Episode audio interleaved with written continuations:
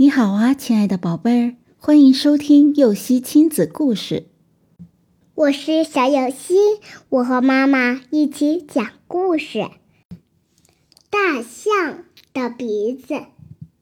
上帝在造大象时，一时疏忽，把大象的鼻子拉得又大又长，使大象变得奇丑无比。大象开始不知道自己长得丑陋，它喜欢和动物们玩耍。可是别的动物见了它后都躲到一旁，像是碰到了怪物。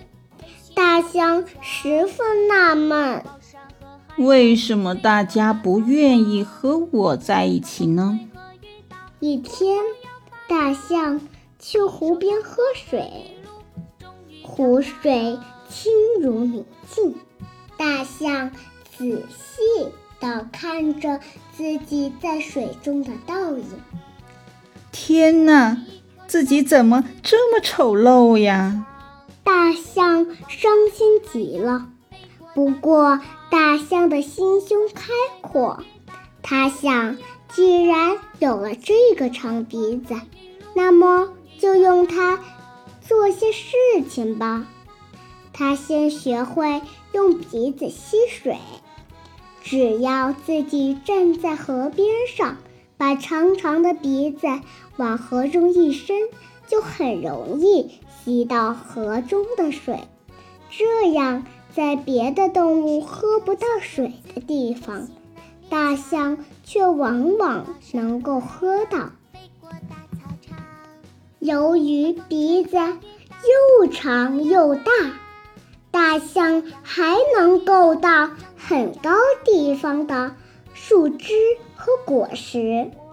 丑陋的长鼻子给大象带来了许多好处。亿万年之后，大象成了陆地上最为强大的动物，很少有动物敢挑战大象。这天，上帝忽然想起大象和他的丑鼻子。上帝感到很内疚，觉得一时疏忽却给大象造成了终生的缺憾。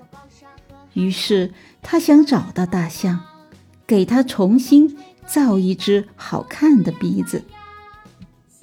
可当上帝找到大象时，却吃惊地发现。大象已不是原来的样子了，它变成了庞然大物，鼻子也比原来大多了，长多了，看上去并不丑，而是显得很有力量。宝贝，人都不希望自己长得丑陋，但是你若长得丑陋，该怎么办呢？自惭形秽是不能解决问题的，最为明智的选择就是将丑陋转化为一种力量。当这种力量使你变得强大的时候，丑陋就会转变为美丽了。